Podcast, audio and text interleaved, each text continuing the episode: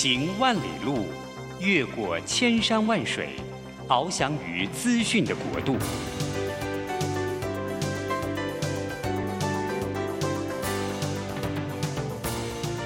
以全方位的视野，飞向更高更远的目标。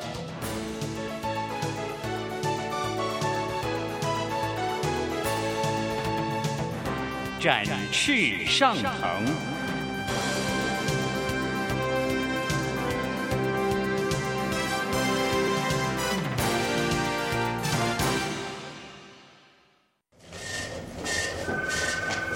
这工作不是我的专业，我之前没有做过啊。奇怪了耶，事情都已经那么多，都做不完了，老板还啰里啰嗦的交代一大堆。职场轻松学，透过职场达人的真实故事以及深入职场的剖析，在轻松对话当中解答您的工作疑虑，排除您的工作障碍。职场不能说、不敢说的，在这里一次让您轻松学。欢迎收听张敏敏制作主持的《职场轻松学》。桃园 FM 一零四点三 GoGo Radio，台北 FM 九零点九佳音广播电台，这里是佳音老联播网。亲爱的听众朋友，您好，欢迎来到我们职场轻松学，我是张敏敏。哎，职场轻松学这个节目呢，我希望能够透过像这样的空中对话，可以邀请各行各业的达人。然后，当然从今年度呢，有一些比较职场趋势的名词跟主题呢，也是我希望能够探讨的。所以，希望能够从这些达人的身上，还有现在职场的新趋势，能够给各位的听众朋友在职场还有工作上面有些新的启发。当然，我希望能够了解他们一些成功的关键要素。至少，我觉得汲取一些。成功的经验可以让我们少走很多的冤枉路哈。呃，在疫情过后啊，尤其是现在，因为九月九月开始开学了，很多的小朋友现在开始进到学校，生活好像慢慢的走到我们的日常的步调。可是我不知道各位听众朋友，你有没有发觉在工作上哦，好像异动的人的心情变多了。我就好像他现在有个感觉，就觉得说，好像疫情已经放缓，似乎三年多来的这样的折磨，应该总该告一个段落了吧？虽然看着疫情的数字一直不断的在起起伏伏，甚至呢还会到了让人蛮心惊的数字啊。可是慢慢的，我不知道您是不是跟我一样的感觉，好像我身边的朋友大家都觉得说，纵然有些危险哈，可能会有一些染疫的危险，但是好像大家慢慢的也不是那么的紧张了。哦，不管说是我们日常的一些防疫用品，比如说口罩、酒精，还有快筛筛剂，那甚至呢，现在慢慢的呃疫情放缓，哦，看起来传播的速度虽然是快了一点点，可是呢，其实它所带出来的症状好像也不如我们当初所想的。也许那么恐怖了，生活想要回到步调，但是我们还是那三年前的我们吗？现在网络上越来越多的职场趋势，都觉得说，好像我们慢慢应该把重心放在我们自己的生活上，而不是应该以工作为主的一个概念。哈，呃，事实上，现在在很多的媒体上面，甚至在 TikTok 还有 IG 这个比较属于专属年轻人的网络上面，最近有一个非常有名的名词叫做“安静的离职 ”（Quiet Quitting）。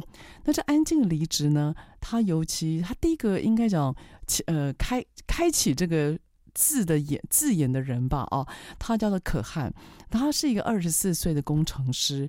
他在他 TikTok 上面，他就提到说，他现在发现，因为疫情这几年来的起起伏伏，让他慢慢发现工作跟家庭的界限好像很难分得很清楚。那有时候一个紧急的事情，就需要他做一些快速的配合，所以他也觉得好累。因此啊，他慢慢会发现，好像自己有在努力工作，跟自己。似乎放松一点的工作，似乎的工作的过程跟结果也是一样的，所以他就说，他就执行了一种叫做安静的离职，他不主动说话，不主动提出意见，他做分内的事。那这样子的这样的回想啊，竟然得到了两百多万个人按赞。那另外一个也四十一岁，也是 TikTok 的一个 user，他叫做法法里斯 Faris。他呢也在他 TikTok 说，他也在执行一种安静的离职。不过他认为最重要的在这里面，他体会到的是啊，他不会被生活，他他不会被工作绑架，他觉得反而自己安静的离职之后，有些事情没有那么在意了，所以他觉得啊，所谓安静离职最重要的就是，哎，好像压力会减少，不会被工作给绑死，然后因此他反而觉得工作上比较自在。我不知道听众朋友，嗯、您对于这所谓的安静的离职，还有这样的敬业程敬业度，你自己感觉怎么样了哈？可能因为我是五年级生，在我们那个年代，我们会认为拿人薪水，拿一份工作就是要尽力来做。可似乎呢，这二三十岁的年轻世代，甚至四岁的世代们，他们对于所谓工作，因为这次疫情，还有因为所谓的劳动力结构结构的整个改变。跟之前我们的工作的概念是完全的不同。那我觉得我自己是蛮赞成在工作跟生活上面有个平衡的。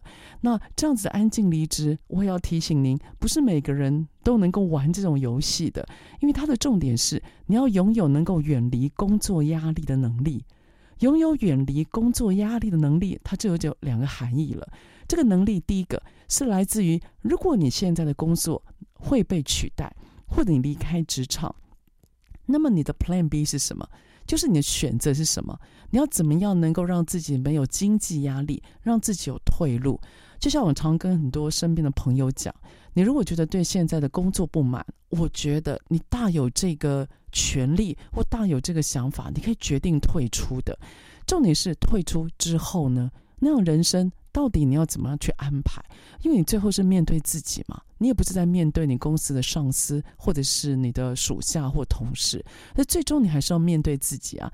当你退出职场，他们还在公司领薪水，结果反而最后吃亏的是你。所以我觉得这样所谓远离工作压力的能力，第一个你要知道。当你今天你沉默的离职、安静的离职之后，那么如果一旦你的工作绩效发觉不如预期的话，你就要有 Plan B 了，也就是你的工作经济到底要从哪里来？第二个就是啊，远离工作压力的能力，我觉得还有第二个就是你自己舒压的能力。我觉得每个人都要有疏解工作压力的能力，否则就算你今天你个体户，你接专案。你最后还是要能够面对所谓的社会的现实嘛，你还是能够活下去啊。所以这样的压力其实并不会减轻的，而你要怎么样去让自己拥有那种舒压的能力，我觉得才是最根本的。嗯，最近找我咨商、找我谈有关于工作转换的人越来越多了。然后另外一方面，在企业那边，他们也一直在谈，好像离职率也变高了。这两边的职场到底怎么回事？公司急着要人，然后员工又急着要走，那大家对于这所谓的职场，对于所谓职场的贡献度，到底双方的思考有没有可能有交集的点呢？这也是我这算是半年来吧，这个我一直思考的。那我衷心觉得，在工作上面，我真的觉得老板一定要让员工能够在工作跟生活有个明显的界限。也就大家能够约定成俗，在几点之后就互相不要用 Line 了，也不要发 email 了。就是你不要觉得说我发了 email 看不看是在他，可是你知道吗？如果我是您的员工，主管发 email 给我了，我敢不看吗？那看了之后我就睡不着了。那接下来我到底要不要处理呢？那老板如果不处理，你会生气吗？我觉得这样子的代价其实蛮大的。所以我真的提醒主管们，如果你要你的员工留久一点，要控制一下自己发 email 的时间。好，我觉得你你可以写 email，但是你可以设定一个 email 发出的时间。现在很多的软体其实都是可以做到的。那第二个啊，我也就要鼓励我们职场的伙伴，如果你有任何的压力或不开心，我觉得你最终还是要跟你老板有一个管道，有个方式要聊一聊，因为大家不是你心里的蛔虫，我没有办法根据你的臭脸，然后去推测你心里到底怎么了。请你一定要尊重每个人都有自己的想法，因为你也有自己的想法嘛。那重点就在于一个成熟的人，他会把自己的想法给用适当的方式说出来或表达出来。而这样的表达，我也认为能够面对面谈是比较健康的。不要只是透过一个 email，不要只是透过一个 line，就切断了你跟他之间沟通的管道，尤其是你跟你老板中间。因此，我认为想要解决目前自己的现况，能够鼓起勇气，找一个他轻松你也轻松的场合和方法，大家彼此聊一聊。我觉得呢，在职场上面。都要能够有这样子的氛围，那对员工他能够安心的表达自己，我觉得是挺重要的。所以职场上怎么样把生活跟家庭的、把生活跟工作的界限能够切开？个人的话，可以怎么样透过比较主动积极的管道，然后呢，让自己可以跟老板沟通？我觉得这两造，它似乎是需要有更多的对话，还有磨合。所以呢，呃，借由这个所谓的沉默的离职，嗯。我也特别想要来聊聊一个主题，就是呢，呃，有关于所谓的心理韧性。我觉得，不管说您是主管的那一方，或您是员工的那一方，怎么样面对压力的时候，像是一个拉开的橡皮筋，都有能力能够弹回到原来的愉快的状况。我觉得是蛮重要的。所以下一个段落，我想要来跟大家分享一下，也许在现在职场的你也会蛮需要的，叫做心理韧性。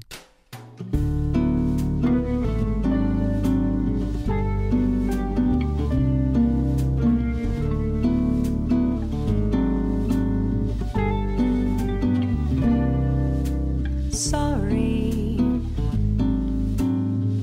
is all that you can say. Years gone by and still. don't come easily. Like sorry, sorry. Forgive me is all that you can say.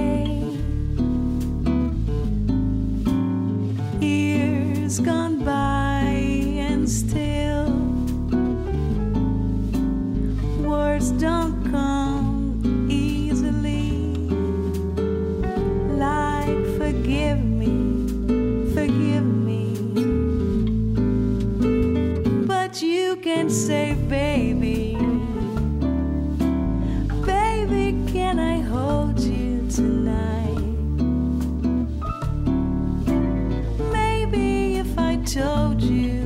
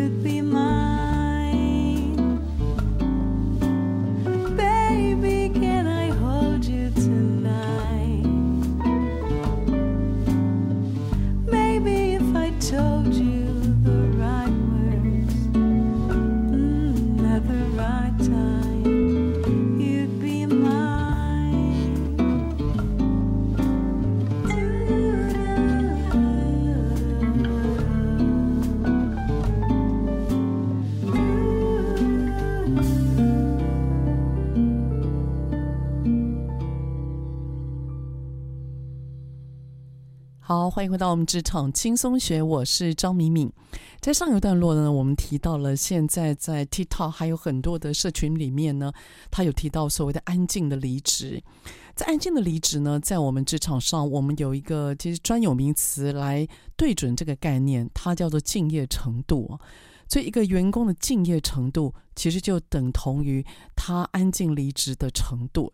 事实上呢，在台湾早期的一份职场研究里面有发现，台湾的职场敬业程度是亚洲里面的国家算是倒数排行的。可是更有趣的资料是在于，我们台湾一般职场人的工时却是台湾呃，却是在亚洲排名前三名的。所以你想象一个画面哦，就是呢，我们台湾职场人他的工作时数非常的长，可是我们的敬业程度是很低的。那这个长期已经造就我们在工作上，你会看到很多员工他会有想法，但他不讲话，他认为讲也没有用，或他觉得讲了就要自己做。所以有关于所谓的安静的离职，我觉得早在呃二零二二年 TikTok 有人发出这样子的一个想法，我认为台湾其实很早就有这个现象了哈。所以我一直对于这所谓的敬业程度，还有工作上里面大家都不讲话这件事情啊。呃，我自己在上课或培训呢，就有感受也是非常的深。那我并没有要特别去责备，或者是说啊，觉得年轻人们就应该要多说话。我觉得如果我是他们的话，我不一定会做得比他们更好。我想最重要的是，他们到底面对什么状况？他们为什么决定呃要这么做？呃，事实上。我觉得在疫情过后，还有尤其是二十一世纪的世代们啊，大家对于职场的想法，慢慢可能因为工作机会的变少，还有在职场结构的改变，还有台湾人口的变化，我觉得慢慢已经变得比较内敛，而且比较呃消极一点哈。呃，事实上呢，台湾在二零二二年的时候，整个台北市的人口已经。呃，超过百呃，超过六十五岁的人口已经超过了百分之二十了。那我们预测到了二零二五年的时候呢，台湾整个国家的人口也会正式进入到老年的结构。而六十五岁人口呢，它会是正式也会进入到二十 percent。那这已经达到联合国对于所谓的老年人口的一个标准了哈。所以既然呃这些熟龄的人他们的人口越来越多，那年轻的人口越来越少。他们不管是在税负，还有或者是他们在工作职场的选择，其实压力是变大的。简单而言，职场上好的位置，大概都被资深的人占据了。然后台湾又是内需人口。哦，内需的市场比较多，所以职位没办法扩张的情况底下，我们大部分的企业又都不是国际企业，所以你看台湾可以选择的工作量其实是越来越少的，所以你就可以知道为什么很多人他大学毕业之后，他不敢在工，他不敢在职场上面开始找工作，他会觉得好像学历再拉高一点，似乎会能够帮助自己找到更好的工作，所以你会看到现在好像一般的学历是大学。然后好一点点的学历是硕士，然后很多人在。被硕士一直往前拱，他就去念博士。那我们必须要说，当你二十五岁、二十六岁的时候，你才从学校毕业，你知道很多人其实已经熟成了。那你离你要成家的日子其实也越来越短了。所以很多人对于职场其实非常的焦虑，因为你只要成家了，你就开始确定你要立业，你要买房子，你要有第一桶金，然后你面临到的第二个压力就是房子。你的第一桶金到底要准备到什么样的程度？现在在大台北地区，如果你的第一桶金没有准备个五五百或六百万的话，你大概很难让自己下手去承诺买一个可能需要你贷款三十年的房子。那更不要去遑论说那个蛋黄区到底压力有多大了。所以，如果你是他，我要问的是，你会做得比他们更好吗？如果我今天非常努力工作，而我一个月领三万块；如果我非常努力的工作，我三年来都是领三万、三万一的薪水，我望向那些房子，我望着我的工作机会，其实是人生是。我觉得蛮没有一个盼望的哈，所以我并没有特别责怪他们。但是，我觉得不论您现在是几岁，你也可以告诉你的小孩，增加一个心理的韧性。我觉得那个韧性啊，会让我们遇到压力的时候，可以是一种恢复的力量。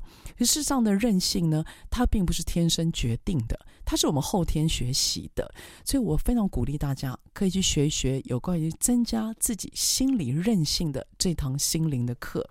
好，说到心理韧性呢，我们就要来谈一谈，那为什么会需要做到心理韧性啊？呃。大概在一九八零年代的时候，有个名词开始崛起啊，呃，这个名词呢，它叫做情绪浩劫，英文叫做 emotional exhaustion。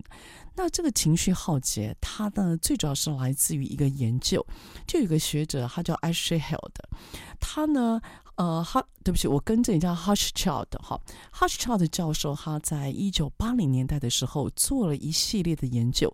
这个研究呢是根据美国达美航空空服员的研究发现的。他认为空服员的服务其实不是发自内心的，它是一种刻意公司要求的演出。所以呢，他就去发觉，哇，原来我们人类天生的情绪变成是一种负担，变成是一种劳动。那你必须要耗费你很大的心力去演，然后你就会发觉，哇，所谓累这件事情不是体力累，所谓累这件事情是情绪也很累。所以情绪的演出变成一种让人好累的动作，因此它就变成所谓的情绪的劳动了。而这样的情绪劳动做久了之后啊，如果你没有深刻去认同你的工作，或者是你对于自己这样刻意演出，你自己都深感怀疑哦，你这时候进行到第二个阶段，叫做自我异化。你会发觉上班的时候就要刻意堆出笑容，上班的时候要刻意附和老板，那久了你就觉得自己演的不像自己，你会觉得自己不知道在干嘛，然后你会发觉你很难去给自己找到对的理由。有这样的刻意演出，这样的刻意演出会造成你开始工作上疲劳，你会工作疲倦，然后你会发觉你不太想上班，然后你会发觉你礼拜六在害，你礼拜六呢，你礼拜天在害怕礼拜一的到来，然后你礼拜三跟礼拜四在期待礼拜五的晚上的来临，所以你会发觉你把工作跟生活的情绪节奏拉得非常的清楚，所以这时候你就进入到一种所谓的工作上的疲倦状态。也就是你工作是疲倦的，但你生活你会相较是比较富足的。所以当这两个场域，就是工作的场域跟你自己私人的场域变得拉得很开的时候啊，你就会发觉。你当你礼拜一到礼拜五你得上班，你就进行到进行到一种所谓情绪掏空的感觉，就是你会发觉你好累，然后你会发觉你根本不想再演，然后你伴随一种无力感，你会觉得你怎么样做都错，你会觉得你怎么样做都不对，然后你会发觉你很难让自己快乐起来，这种我们就会说你会进行到情绪耗竭。那情绪耗竭这时候呢，就等于在告诉你自己，你的心理的韧性的那个。心理的那种耐受的强度变得比较弱了，所以当你发觉你情绪上面，你一点点小事你就你很容易暴怒，或你你觉得只要一点点挫折你就开始自己怪自己，你有很大的无力感，你就要小心了，你可能在自己的心理韧性上，你要给自己多加一点油。所以事实上呢，在很多的学术期刊，还有很多的报章杂志，也都在告诉大家：哎，你要培养你的心理韧性，你要让自己有个心理的动能，你的复原力啊，其实就是你的超能力。所以，怎么样让自己好好的复原？在悲伤的时候呢，能够让自己心情有个发泄，有个正确的发泄。然后，当过了悲伤，当你时间慢慢的想要去复合的时候，你要用怎么样的方式快速的复合，甚至让自己呢有能力可以影响一个新的呃状况或新的选择，我觉得是蛮重要的。哎，我自己曾经有个工作经验哦，就是我发觉我心情不好，或者是我在怀疑自己的时候，我找的工作都不会是好的工作。然后等我觉得，我觉得自己我恢复了，等我觉得我自己状况好了，我就会确定我找的工作是我要的，或者是好的工作。所以我不知道你有没有像我一样的一个经历哈，但是我真的一直在提醒我自己，就是啊，哪里跌倒哪里站起来。不要再不要期待下一个工作会帮你抚平你的伤痕，也不要期待下一个工作它就会让你学习如何不犯错。我觉得你在这个工作哪里不好，你就哪里学习。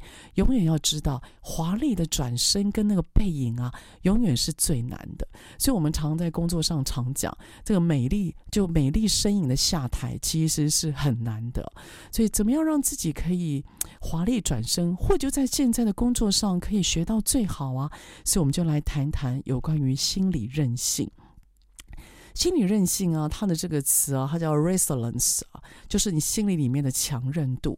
那心理韧性呢，它其实也是谈到在有关于心理学习里面，我们认为遇到困境或逆境，怎么样把你的掏空的心，还有你的负面的情绪，给它反转过来。所以呢，他用到的这个概念来谈。无形东西，叫做心理的韧性。所以心理韧性，它在提醒我们自己，希望每个人都能够学习像橡皮筋一样，即使受到压力，也能够恢复到原来的状态。所以简单而言，心理和韧性就是你一种面对逆境的能力。所以。我们反而哦，在职场上或很多的研究里面，我们有发现哦，在这两三年当中，如果说您的工作是比较 routine 工作的人，或你自己啊，在过去在疫情前有很多成功经验的人，反而你在面对疫情这三年来，你可能面对的那个冲击是比较大的，因为你会发觉那个秩序会快速改变，然后你原来习惯的 routine 会不存在。你就算极力想要把它拉回来，但似乎大局势不容许你这样做。我不知道你有这样的感觉啊，所以呃，我遇到包括像法务啊，包括像财务的朋友，然后包括这几年做供应链的、安排货运的、logistic 的货运的物流等的伙伴呢，哇，这两三年应该是日子蛮混乱的。这时候呢，你就要留意一下，面对所谓的打乱这件事情，你自己到底承受是如何呢？好，所以有关于心理韧性，首先要提醒你的第一步就是，你一定要知道，心理韧性的第一步一定来自于你脑海中的观念，是从你脑海的想法开始。所以我们要提醒大家，你要专注在问题的解决，而不要沉浸在问题本身或情绪本身。那要怎么做呢？好，我们听一段音乐，再回来。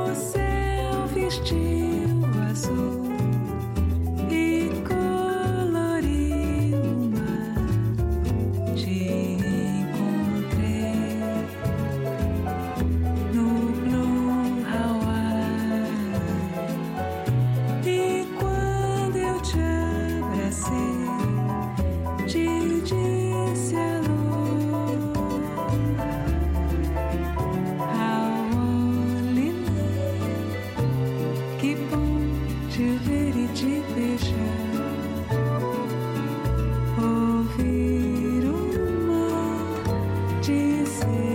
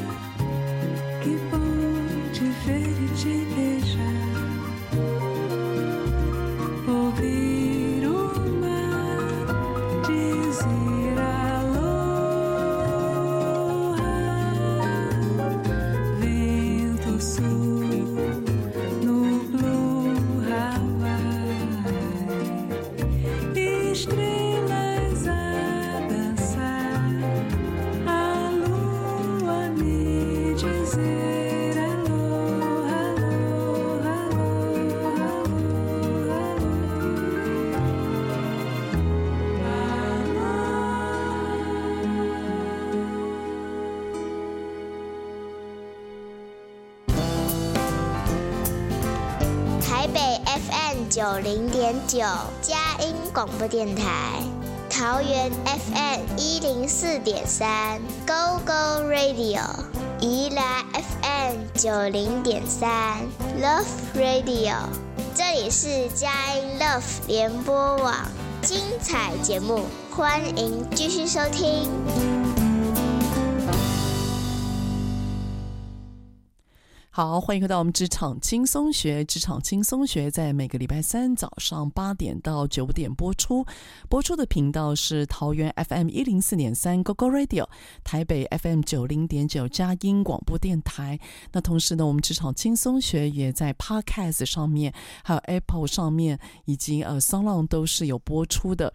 所以，如果喜欢这个节目，还有喜欢张敏敏的听众伙伴，你也可以在 Google 或者是您的，您就寻找关键字。职场轻松学，或者您就打张敏敏三个字，您就可以看到在呃职场轻松学，我们各级的节目都会在上面随选，然后让您播都可以随选随听，后您可以随意的随那随时都来听到。那我其实这个节目大概在电台已经有两年左右的时间了，呃，这。这段时间呢，我收到非常多，不管说是我之前的培训的伙伴，或者说我们在呃线上的听众朋友们，您的一些回应，我真的很谢谢你们的回应哦。首先让我知道说，哎，这个节目有一些我自己的很忠实的听众哦，所以我非常感谢你们。然后另外呢，有些朋友也会觉得说，哎，好像这个节目针对一些所谓的时事主题，觉得能够协助他们很多哈，这一点呢也非常的感谢。然后有人也提到了，哎，他觉得。呃，这个播的音乐还不错，好，这是要跟您这个报告一下，就。这个节目的音乐哦，都是我跟我女儿讨论之后，然后特别选出来播出的。大部分都是在美国还有英国的流行排行榜。因为我女儿是呃舞蹈系，所以她非常喜欢音乐，哦，跟我一样。那我们呃母女两个有时候就会在 weekend 的时候就会讨论一下，哎，到底要播放哪些音乐，然后希望能够配合这个节目的轻松的调性。那之前我们讨论的音乐都比较他小孩子喜欢哦。所以非常的重摇滚，然后有些听众朋友就说，他在晚上的时候在听我们的节目 p o c a t 上面的节目，突然晚上呢十一点、十二点的时候，那个很摇滚的重音乐突然响起了，他吓一跳，真的很抱歉。那我跟我女儿就随口聊了这个，哈，我们就调整了一下我们音乐的调性，所以呢，你可以感受一下我母女的对谈，还有所选出来的作品，哈，这是音乐的部分，要跟各位讲讲他后续的小故事，所以我也很。感谢这个节目，让我跟我女儿有话题可以对谈。不然那个大学三年级的她啊，现在很有个性啊。那有时候呢，虽然我自己本身是个嗨咖，但是毕竟那个母女这个中间还是有很多的距离哦。对对那个世界的观点不太一样了，所以有个这个节目做一下共同的话题，哎，还挺不错的哈。好了，那上一段节目呢，我们提到了所谓的心理韧性。那这段呢，我想要更具体的告诉你，那我们可以怎么样来做哈？有关心理韧性呢，就如同我们刚刚跟大家说到的，就是一切要从你脑海的想法开始。给大家几个蛮有趣的数字哦，我们每天呢，大概会有一万两千到六万个不同的想法在我们脑海里转一转。可是，而且呢，可怕的是，其中负面的思维。好、比较呃，比较你知道，有些邪恶的想法会占里面大概百分之八十 percent 以上，而且根据显示呢，我们脑海里面转的这些想法，事实上大部分都是庸人自扰之。所以你脑中想啊想，转啊转，它会成真的机会其实并不多。那因此，有些人呢，如果你习惯性烦恼，或你习惯性呢，就是无法专注于当下，你在脑中转的那些小想法，其实就蛮多的。那小想法多呢，也不是个坏事。可当你太拘泥在那些小的想法，你开始你的情绪就会开始纠结了。所以呢，你就会面临到第一个有关于所谓的。这个恢复韧性，你就第一个你要注意了，你要让自己的脑海的想法尽量变得比较专注，还有干净。因此呢，这所谓的复原力，它第一个最重要就是你要增加心理的柔软度，你要提醒自己不要有这以下四个状况。第一个叫 mind reading。我们不要去假设对方会知道我们在想什么，哦，尤其是面对自己的家人或自己的属下或比较亲的人，你不要觉得说他应该要知道啊，我跟他讲那么多次了，他怎么会不知道我的习惯？可你永远要假设他不知道，这样子在沟通的时候啊，你就会多一点谅解，而且我们讲话会变得比较具体、变慢，也比较深刻。第二个，他提醒就是不要习惯 fail and blame，就遇到问题的时候。不要自责过深，我们可以想想自己可以怎么样做得更好，可是不要自责过深，觉得都是自己的错，觉得都是自己不对。当你过度矮化还有否定自己的时候啊，你就很难面对接下来可能会出现的连锁的状况，所以要留意不要过度自责。第三个，他讲的就是钻牛角尖，哈，这个英文还蛮难念，他的 castrophizing，钻牛角尖。他说你不要想把事情想得很严重，然后不断的重演。然后不断在想当初为什么会这样，哇，这不得了了！当你用过去的错误事情不断在脑海中重演的时候啊，你会一直不断的用过去在惩罚现在的你。好，这是我常常在讲，小心不要一直在转在里面啊。所以当你牛角尖转久了，你那个情绪大概很难出来，而且我觉得你也很难快乐了哈。好，第四个他有提到说，怎么样增加心理的柔软度呢？就是小心自己的 helpless 无助感。我不知道你自己或别人，你有没有听过有人这样讲？就说我也没办法，反正就这样子啊，我又不是他，我来这边很久了，这件事情从来没有改变过。嗯，我没有说公司一定会根据我们个人的想法单一改变而做多大的变动，但是我常常提醒我自己跟周边的人，有讲有机会嘛。那你不讲就完全没有机会啦，所以我觉得 helpless 无助感这件事情，你也可以自己哎有意识的感受一下，我是不是哎有时候会讲出我也没办法啊，这公司规定啊，啊老板讲的啊，那样的无助感，你知道是蛮可怕，是一个漩涡，会把人拉下去。所以这里呢有四个小心您不要有的硬化的心态，第一个就是习惯去假设对方知道我们在想什么，第二个。就是遇到问题的时候过度自责。第三个，嘿，不要一直钻牛角尖，把过去的错误不断回想。第四个，不要觉得无助感，觉得自己毫无能力去改变这个世界。好，所以我觉得这个四个有关于心理的提醒真的是蛮好的哈。然后呢，他第二个啊，他说。你如果发觉，哎，你有在提醒自己小心不要犯这三个硬化的思路之后，下一步啊，你可以想想，你有没有可以让自己有个安抚的话术，也就是催眠自己。我不知道你们看过很多的报章杂志或者是书籍，尤其我蛮喜欢有一本书叫做《礼物》，他在告诉你，我们可以用一句话。或者是我们脑中有一个想法，在我们在遇到挫折或困难的时候，你可以用来催眠自己。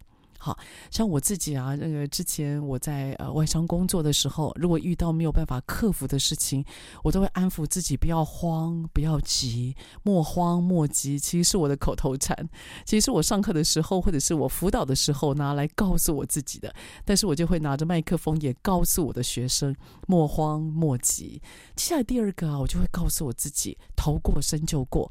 关关难过关关过，我就会告诉我自己，一个一个来，先解决第一个，再解决第二个，再解决第三个。反正坏事就是连锁来嘛，一个一个来，我要大家排队。没有，我的大家是指坏事情，我要坏事情排队，然后一个一个来。这时候我就会发觉，我比较不容易慌张，然后我也比较能够专注在当下。你你知道吗？这时候解决问题的能力就会变高了。好，所以我觉得催眠自己是一个蛮好的方法。虽然我不知道你会不会有点蠢，但是我是觉得这招还蛮有用的哈。所以每天自我对话，给自己早床呃早上起床一个音乐。然后，当你今天在帮自己梳理的时候，看着镜子，对自己说一句话吧。那如果你害羞，你觉得 I am a man，好，我是一个男人，我怎么可以诶有这么柔弱的事情？还有你给自己的限制太多。或者我觉得有时候读读圣经的一句话，好，我觉得圣经是给我们很大能量的一个来源。那上帝的智慧，或者说很多的先人的话语都在里面，给自己一个话。一个话语，然后你可以怎么做呢？我觉得你更进一步，你可以把它写下来，写在便利贴上面，贴在镜子，贴在你的桌灯，贴在你电脑荧幕上面。然后你就是给自己一句话，让自己安定下来。我觉得催眠自己，然后让自己每天有能力去应对我们没有料想到的，或者是有些可能需要我们去做进一步原谅的事情。我觉得这样子的催眠是一个蛮不错而且很健康的方法。最主要它也不需要钱嘛，对不对？我觉得挺好的。所以催眠自己是一个很重要的一个自我能力咯。好，这时候我要鼓励大家，很多人会说。哎呀，那种事情太蠢了啦！那种事情我不会做啦，我用了，但是没有效果。有时候你知道，改变自己啊，它其实没有很难哦，它的方法也很简单。所以重点不是在于你能不能做，而是在于你想不想做跟敢不敢做，不是吗？你想做吗？你试一次看看嘛。有时候事情会超乎你的想象啊。如果你有面子问题，那就找一个四下无人的地方嘛。所以呢，你要去想。你想不想做，其实才是关键呢。很多的方法其实它不难呢，它其实只是你要不要而已。所以一切都在你的选择。我觉得疫情过后吧，给自己一些比较不一样的。我深深相信我们的生活会回到常态的，但是让自己活得比三年前更好，是我也鼓励大家。好了，所以有关于让自己增加心理的韧性，第一个方法解除你脑中硬化的思想，第二个方法催眠自己。接下来呢，还有一个方法，我自己也很喜欢，所以我们下一个段落再回来。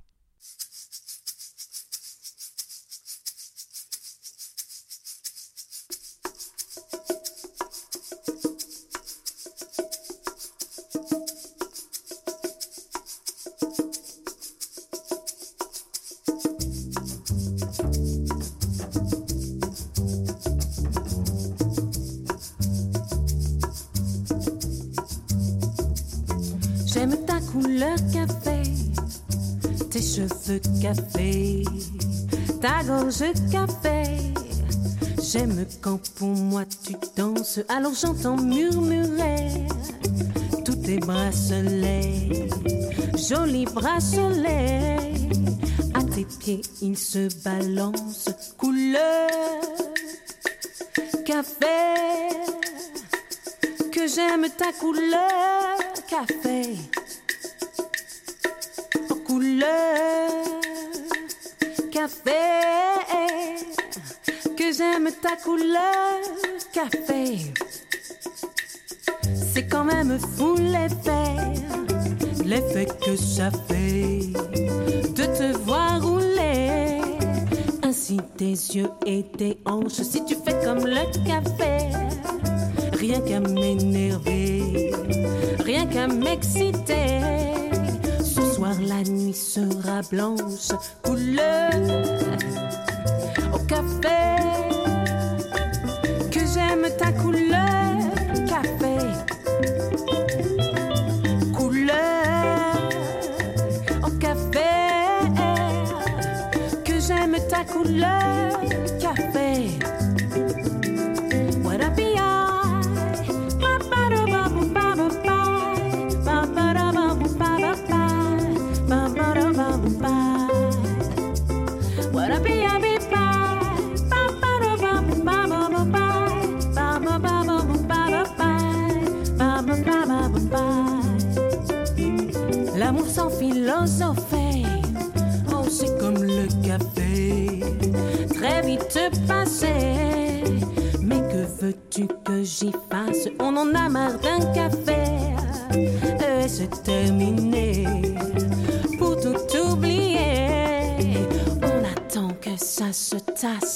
couleur au café. Que j'aime ta couleur café. Couleur au café. Que j'aime ta couleur café. Couleur au café. Que j'aime ta couleur. Que j'aime ta couleur, café。好，欢迎回到我们职场轻松学，我是张明敏。哎，我们今天的主题呢，我们要谈的是心理韧性。我们谈到了第一个步骤，你怎么样能够恢复到你的心理韧性呢？第一个就是你可以抛除掉你脑中硬化的思维。第二个，你可以有一个安抚自己的话术。哎，第三个方法呢，我刚刚提到，哎，我自己蛮喜欢的哈，就是呃，Q B Q 的自我训练。QB 是呃 QBV 这个词，我不知道听众朋友您有没有听过？它的中文翻译成 the questions behind the question，也就是个人当责。个人当责啊，它其实是告诉你说，当你遇到有状况的事情的时候啊，你脑中所闪出的第一个想法，就会立刻决定你当下的反应，而且几乎是直觉的，它几乎是不假思索的。所以他在提醒你，在工作里面，当你遇到状况，当你遇到烦躁的事情的时候，你要留意你脑中所闪出的第一个脑海的概念。好，这位作者，呃，QBQ 的作者 John Miller，他是康奈尔大学毕业的。他目前呢，也是从事有关于组织发展，协助每家公司让个人成为个人当责的一个很核心的一个顾问。哈，那他说他为什么会谈 QBQ，是因为职场上面他很听到很多这样的声音。他说：“很多人会说，啊，什么时候才会有人来教我啊？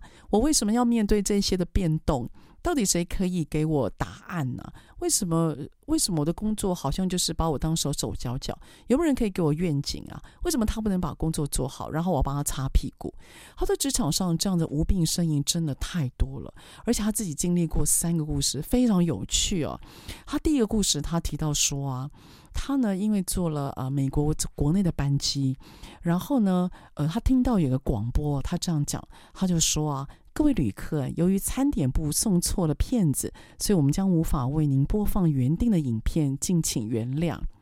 他说他听到这个广播，他当下立刻立刻感觉到就是。没有办法播就没有办法播，你为什么要说是因为餐点部送错片子？没办法播就是没办法播。我们旅客其实也不知道到底是哪个部门在送片子，不是吗？所以当你在解释的时候，请问到底成就了什么呢？你并没有解决任何的问题呀，所以我们还是得接受，不是吗？所以这种指责的心态，您自己哎，看有没有人有犯到，你要然后自己也提醒自己。然后第二个故事，他就说啊。这位张蜜乐有一次呢，他在加油的时候，顺便就到旁边的超商想要买个咖啡，然后这时候呢，他。焦米勒他一进到那个超商的时候，他就看到哎，咖啡壶是空的，然后突然有一个人他就跑出来，然后看到了焦米勒，看到了焦米勒在看那个空的咖啡壶，他马上很直觉的就说：“哎，没咖啡了，不不关我的事啊，那个咖啡归他管。”所以那个男的就把手指向离焦米勒不过三公尺外的一个人，所以焦米勒觉得很惊讶。你就站在我对面，不是吗？那你为什么要说这跟你没有关？你为什么要推脱呢？你就拿着那个空的咖啡壶，然后帮我把咖啡壶拿到隔壁去。我只要把咖啡 弄满，我喝个咖啡就好了。所以对顾客而言，这样的推脱，你说那不是你分内的事，那我们就很纳闷啊。那什么是你分外的事？你分内跟分外？请问一下，到底是谁在定义的呢？所以这个推脱也让人觉得很问号。那另外呢，他有提到他的第三个故事，他说他在一个大雨滂沱底下，然后他的带着全家人出去旅游，回程的路上呢，下了大雨了，因此他就临时开到了一个披萨店，然后想要帮买个披萨，帮家人买一个晚餐。然后这时候呢，他就。呃，淋了雨，在里面在等，他等了很久，可能脸上也有点不耐烦了。突然有个年轻人呢，他看到他的不耐烦，他就马上就说：“哎、不要怪我，我才刚换班的，你不要怪我，我问我我不知道，不关我的事。”然后焦蜜了，他突然就很发现说：“哎、这不是同一家公司的人吗？那不关你的事，那请问关谁的事？我是顾客啊，那请问我要找谁去谈呢？”所以，呃，QBQ。焦米勒他就在提醒我们说，当我们遇到有困难、有状况时的时候，我们自己可不可以提醒自己一下，是不是犯了以下的错？我们脑中第一个想的是为什么？为什么是我？为什么不是别人？为什么我这么倒霉？我们脑中是不是想起第二个问题？Who？谁该负责？到底这件事情是谁呢？这不关我的事啊，所以不是我。第三个我们会问：When？这什么时候发生的？到底为什么会这样？所以焦蜜勒他提醒，如果我们要做到个人当责，我们遇到困难的事的时候，我们要训当下要训练自己，不要产生出我刚提到那三个不好的问题，例如 why、who、when。他说，你脑中闪出的第一个问题，就会决定你接下来的做法。那脑中应该闪出什么问题呢？你应该心里要想的是，就是 what，我接下来可以做什么？我接下来要做什么事情好解决这个问题呢？How，第二个好问题。诶，那接下来我该如何做？我该怎么做？所以他提到了，当我们遇到有状况的当下，诶，各位，你也可以感受一下你脑中所闪出的问题。我希望你脑中闪出的问题是：哇，接下来我该做什么？哇，接下来我该如何做？所以，当你专注在行为跟动作，而不是专注在情绪或想法的时候，你就会发觉，你不但可以解决当下的问题，而且你还可以有效率的去解决你的你的困境或逆境。因此，有关于所谓的 what and how，就是我们脑中所想的好问题。哎，你不觉得非常有趣吗？所以我觉得这个 QBQ 啊，在心理韧性里面，不管我我自己的实践了哈，还有就是我的工作上，我觉得都给我非常大的帮助。因为有时候母羊座的我哈，这个。那个事情会想得太钻牛角尖，我会一直希望我我我觉得自己好像有点完美主义哦。然后这个完美主义，我想多多少少吧，可能也给了家人还有给同事一些压力，因为总觉得出错还要再处理哦，真的很麻烦。可自己带队哦，也都慢慢知道说。这个同仁们的一些工作结果嘛，那主管总是要概括承受。那每个人不可能都跟我们有一样的想法或观念哦。这个也是我学习跟调试好久。不过我觉得，哎，自己学的还不错。然后自从我成为基督徒之后，我觉得上帝的力量也给了我心里很多的平复。我觉得借由跟上帝的对话，的确让我也比较容易思考，还有反思，还有也让我觉得比较容易原谅。这个呃，我觉得心里那股力量啊，是很难一下说清楚，真的只有个中的人比较明白。但我坚信自己因为这样子的历程而成为更好的人。所以接下来呢，在有关心理的复原、心理韧性，我提出一个最后的观念呢，就是保持乐观。什么叫乐观？根据剑桥英语它的定义，他说乐观是一种充满希望的感受。你会刻意放大事物美好的一面的一种习惯，所以乐观是一种习惯。他说呢，你要怎么样保持乐观？怎么训练呢？有非常重要的来源，就来自于你的价值观跟你的阅读。你的价值观会告诉你，你想成为一个什么样的人。你今天你的人生价值观可能是你觉得你能够原谅别人，你能够同理心。你能够追求世界的美好，所以你的价值观会让你比较容易养成乐观的习惯。第二个就是你会知道怎么样去让自己透过阅读找到一种力量的来源哦。例如，你可能阅读圣经，你可能例如阅读书籍，你可能会读一首诗，甚至你会听一段音乐。就每个人都会有空虚的时候，可是帮让自己填满正面东西。诶，他认为是非常重要的，所以乐观是可以被训练，而乐观就是一种填满。那重点就在于，当你没上班的时候，嘿，请你每天给自己大概十五到三十分钟的自我安静时间，让自己可以跟上帝对话，或让自己也可以跟自己对话，把空虚的心灵呢给它填补起来。我觉得这种心理力量也可以让我们有更多帮助别人的力量喽。好了，今天。这个明明时间有关于心理韧性，跟大家来聊聊几个重要的方法。记住，一切都从我们自己的观念开始，让自己养成习惯。遇到问题的时候，想到解决；碰到自己的时候，内心对话。所以，希望今天的心理韧性这个单元能够丰富我们在 Podcast 上面，还有节目上面所有朋友您的礼拜三的早晨哦。好了，那我们下个礼拜三早上八点，我们空中再会喽，拜拜。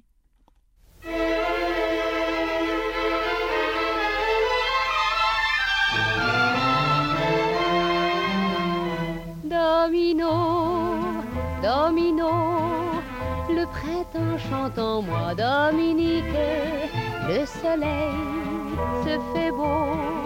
J'ai le cœur comme une boîte à musique, j'ai besoin de toi, de tes mains sur moi, de ton corps doux et chaud. J'ai envie d'être aimé, domino. Méfie-toi, mon amour, je t'ai trop pardonné. J'ai perdu plus de nuits que tu m'en as donné, bien plus d'heures à t'attendre qu'à te prendre sur mon cœur. Il se peut qu'à mon tour je te fasse du mal. Tu m'en as fait toi-même et ça t'est bien égal.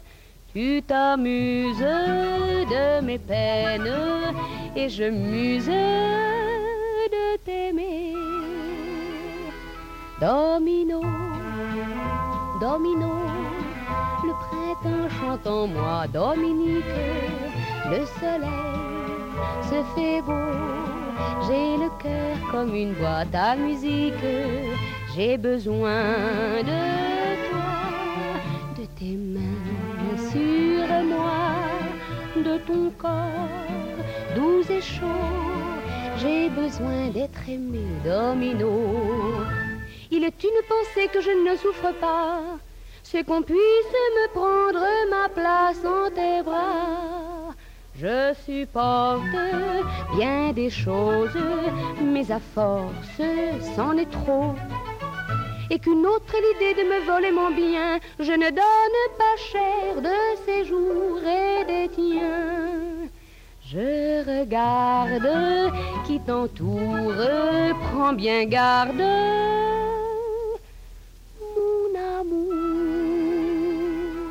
Domino, domino, j'ai bien tort de me mettre en colère avec toi. Domino, je sais bien qu'il n'y a rien à faire. T'as le cœur léger, tu ne peux changer. Mais je t'aime, que veux-tu? Je ne peux pas changer, moi non plus. Domino, domino, je pardonne toujours, mais reviens. Domino, domino,